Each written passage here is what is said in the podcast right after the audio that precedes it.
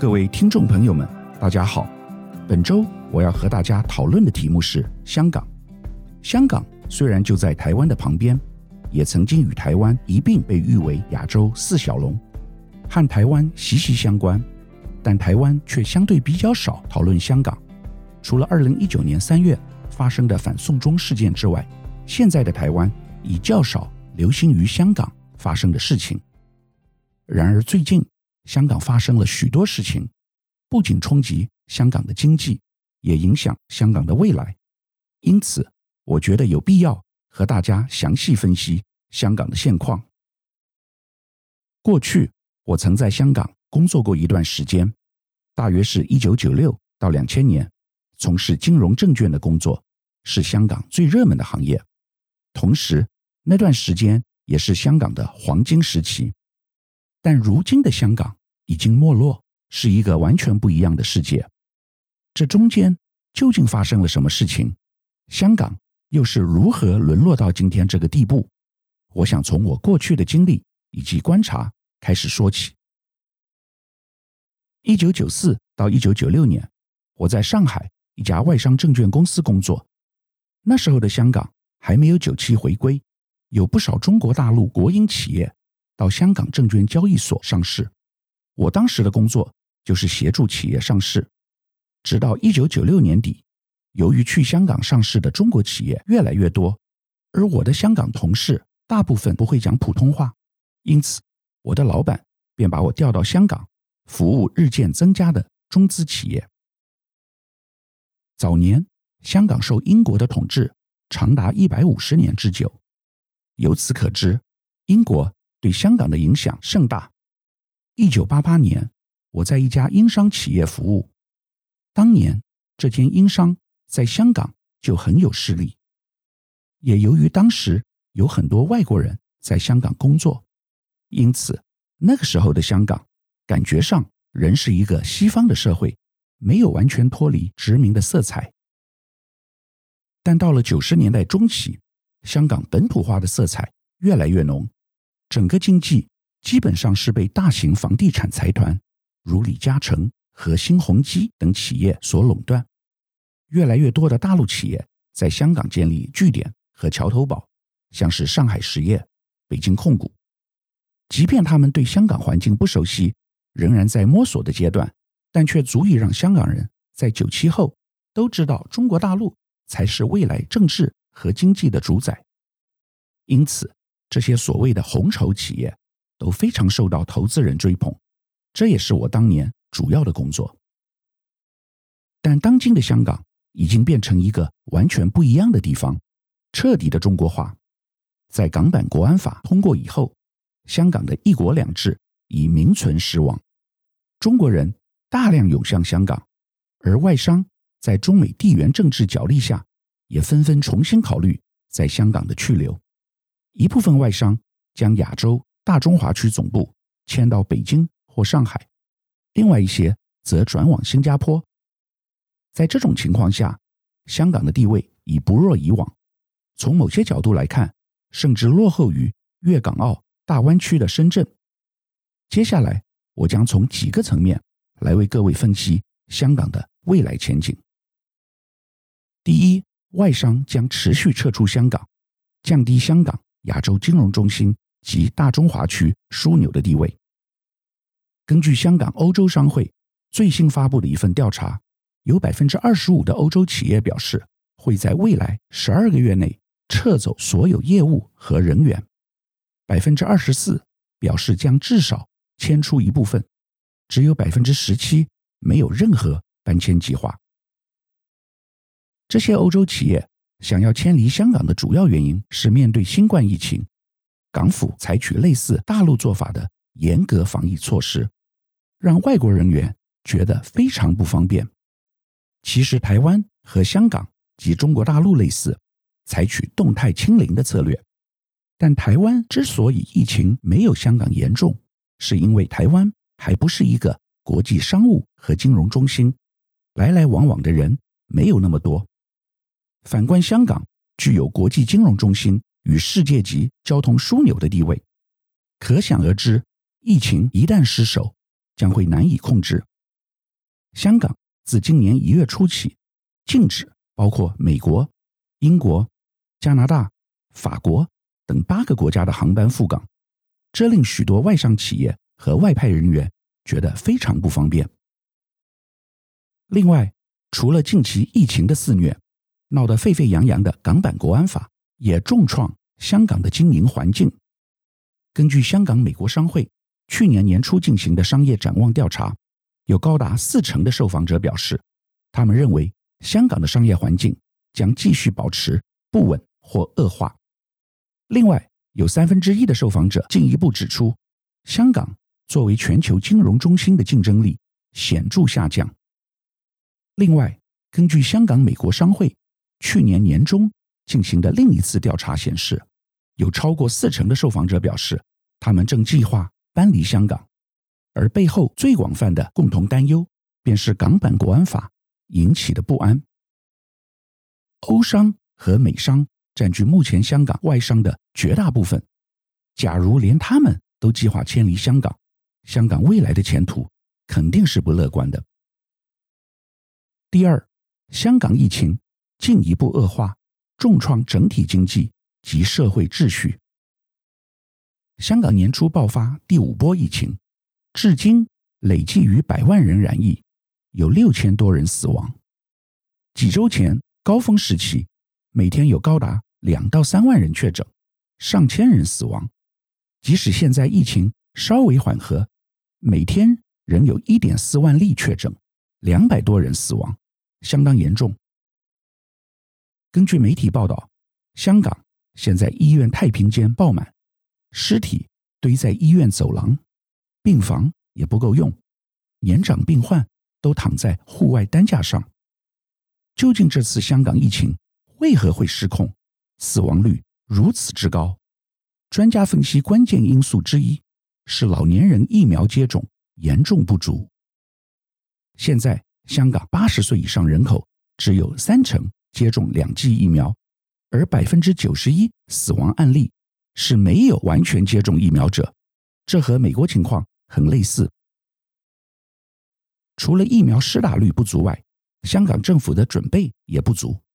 虽然政府坚持清零政策，但一旦面对大规模的爆发，政府完全没有及时应变的能力，像大规模的检测能力、隔离设施和野战医院都不够。此外，这也导致很多人无法复工上班，因为公司规定员工一定要检测阴性才能复工，但病毒检测设备根本不足，无法满足庞大的筛检需求。还有一个问题是，香港面积狭小，有二十多万居民挤在每人平均居住面积不到两平的公寓，更增加了病毒传播的风险。就好比台湾。外籍劳工的宿舍一样，香港这些像鸟笼一般的住宅，通风相当不足，更不用说保持社交距离，而老旧的管线也加重了疾病的传递。由于香港政府目前防疫行动已几近瘫痪，行政长官林郑月娥表示，她已经向北京求助，北京也从各方面协助香港抗疫，派出医护人员。病毒检测员来港，其中包括中医专家。此外，香港疫情下的受害者之一就是外籍移工。这些移工相当可怜，受到严重的歧视。有些移工因为确诊而遭到解雇，有些则被迫睡在楼梯间和屋顶，甚至还有一些移工流落街头，居无定所。香港聘请外籍移工的文化。和台湾类似，由于服务业是经济的主力，需要庞大人力，因此中小企业和弱势族群大多从事服务业。不过，如今受疫情肆虐的香港，许多服务业从业人员非但失业，还因为物价大涨，连生活费用都负担不起。虽然香港本来就是贫富非常悬殊的城市。但从来没有像现在这样遭遇如此严重不平等的代价与痛苦。第三，香港资本市场短期内难有起色，而且会越来越中国化。香港的股市去年表现不佳，今年亦然，主要原因有两个，一个来自中国大陆，另一个来自美国。来自美国的理由很简单，中美地缘政治大战现在已延伸成金融大战，未来在美国上市的中概股大部分会下市，这些公司有部分可能会回到香港或上海 A 股上市。照理说，这对于香港应该是好事，但问题在哪里？这些公司有些采两地上市架构，同时在美国和香港上市，而当美国政府收紧对于这些公司的财务披露要求时，不仅影响其在美国的股价，也会连带影响在香港挂牌上市公司的股价。阿里巴巴和京东都是例子。有些公司已被强制在美国下市，例如中国三大电信公司。不过，他们都转回 A 股，其中两家已上市。另外，美国政府已把一些中国公司列入黑名单，理由是和军方有关，或是和新疆维吾尔族有关。小米原先也在这份黑名单里，不过后来申诉后得到平反。但真正让香港上市的中企表现受到影响的原因，主要来自于中国内部，特别是习近平从去年下半年出台的一系列整改政策。现在香港股市最重要的股票已经不再是房地产集团，而是新经济相关的股票，如腾讯、美团这些公司。但是，习近平基于共同富裕的理念和政策，去年整顿。有垄断行为的互联网平台，如阿里、腾讯，并且大力禁止补教业，控制和大数据有关的互联网行业，修理网红以及过分浮夸的娱乐业。一系列打击行动下来，所有新经济概念股无不躺平，蒸发的市值高达一兆美元。但请问习近平在乎吗？这就好比普丁攻打乌克兰。导致全球群起制裁俄罗斯，俄国的经济和金融当然因此受到重创。但这并不是普丁考虑的重点。在共产集权体制之下，普丁认为他最重要的任务是恢复俄罗斯往日的荣光，把百年前属于他的土地拿回来。同样的道理，习近平修理许多新经济企业，也有他政治的目的。一方面要形成共同富裕，为年底二十大铺路，得到民意的支持；另一方面，准备和美国长期抗争，掌握所有中国企业的大数据，积极培养 AI 的实力，同时让人民准备进入战时经济的状态。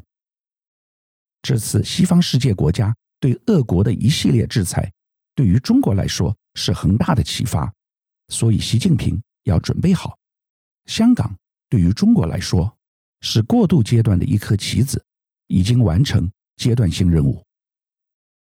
第四，港版国安法对于香港有深远的影响。此法定定以后，正如同中国官媒形容，这是去除最后一丁点西方对香港的影响与自由价值的余毒。将来香港不会有人再敢进行民主示威。或抗议，因为会被人以叛乱罪抓起来。透过这个严厉的立法，共产党几乎完全压制目前香港民主运动的能量，更不顾全世界各国政府的反对，展现出习近平威权统治的决心。以前我很喜欢看香港《信报》，总主笔林行止思绪敏捷，文笔非常犀利，但他已经封笔了。同样的道理，像《苹果日报》创办人黎智英已被抓起来定罪，学运领袖关的关，逃的逃，再也没有一点声音。现在香港朋友已不太敢用微信和我联络，因为会被监视。国安法也载明，若国安法内容与香港法律有所抵触，将以国安法的内容为准，而且在特殊情况下，中共中央。可以对案件行使管辖权，代表中国政府可以将某些案件引渡到中国审判。罪名有什么呢？包括分裂国家罪、颠覆国家政权罪、恐怖活动罪与勾结外国或境外势力危害国家安全罪。大家对第四个罪可能不陌生，因为最近中共就一再警告台湾领导人不要勾结境外势力。如果你听起来觉得很刺耳，你就知道香港人今天的处境和忧虑了。当然，在这种情况下，香港会变得越来越中国化，想离开的外国人越来越多，而香港人只能默默承受。第五，香港最大的问题在于没有很多元的产业结构，未来注定会逐渐空洞化和边缘化。香港没有高科技行业，也没有传统制造业，过去最主要的行业就是房地产和金融业。但现在，在中美全面脱钩的趋势下，面临了许多问题。台湾最大的优势，也是我们的幸福，在于拥有多元的产业结构。光是在科技产业，除了半导体以外，还有 PC、NB、手机以及整个的相关产业链。现在最新的科技，不管是 AI、5G、IoT、电动车。元宇宙、区块链，台湾也都沾得上边。除此之外，台湾还有许多其他的产业，包括医疗、生技、绿能等，都非常有实力。这是香港比不上的。即使是新加坡，其产业结构也没有像我们这么多元。另外一点很重要的是，台湾人民对于未来有清楚的愿景。每个人都愿意为台湾更美好的未来打拼，虽然有时因为台湾主体意识引来关于台独的争议，但是不论是蓝绿或白，大家都深深以台湾和作为台湾人而自豪。但比较起来，香港人似乎较缺乏这种历史认同和对于土地的情感。现在夹在上个世纪的西方英国文化。和现在中国完全高压统治的环境中，香港人有很深的失落感，不知何去何从。许多香港人想离开香港，我一点都不压抑。这也是香港未来最大的问题。在可见的未来，香港与亚洲四小龙的地位会进一步下滑。以上是我对香港的分析，希望能帮助各位更加了解香港的处境。以及带来一些启发。以上是本周我为您分享的趋势，感谢收听奇缘野语。如果喜欢我的分享，希望大家能够订阅、下载，以后直接收听我们的节目。另外，如果您想要留言与我分享您的心得，或是想要听什么样的新闻分析，欢迎到我们的脸书智门 Smart Gay 留言，或是私讯给我。欢迎大家推荐给你的亲朋好友们。邀请大家一起收听，那我们下集再见喽，拜拜。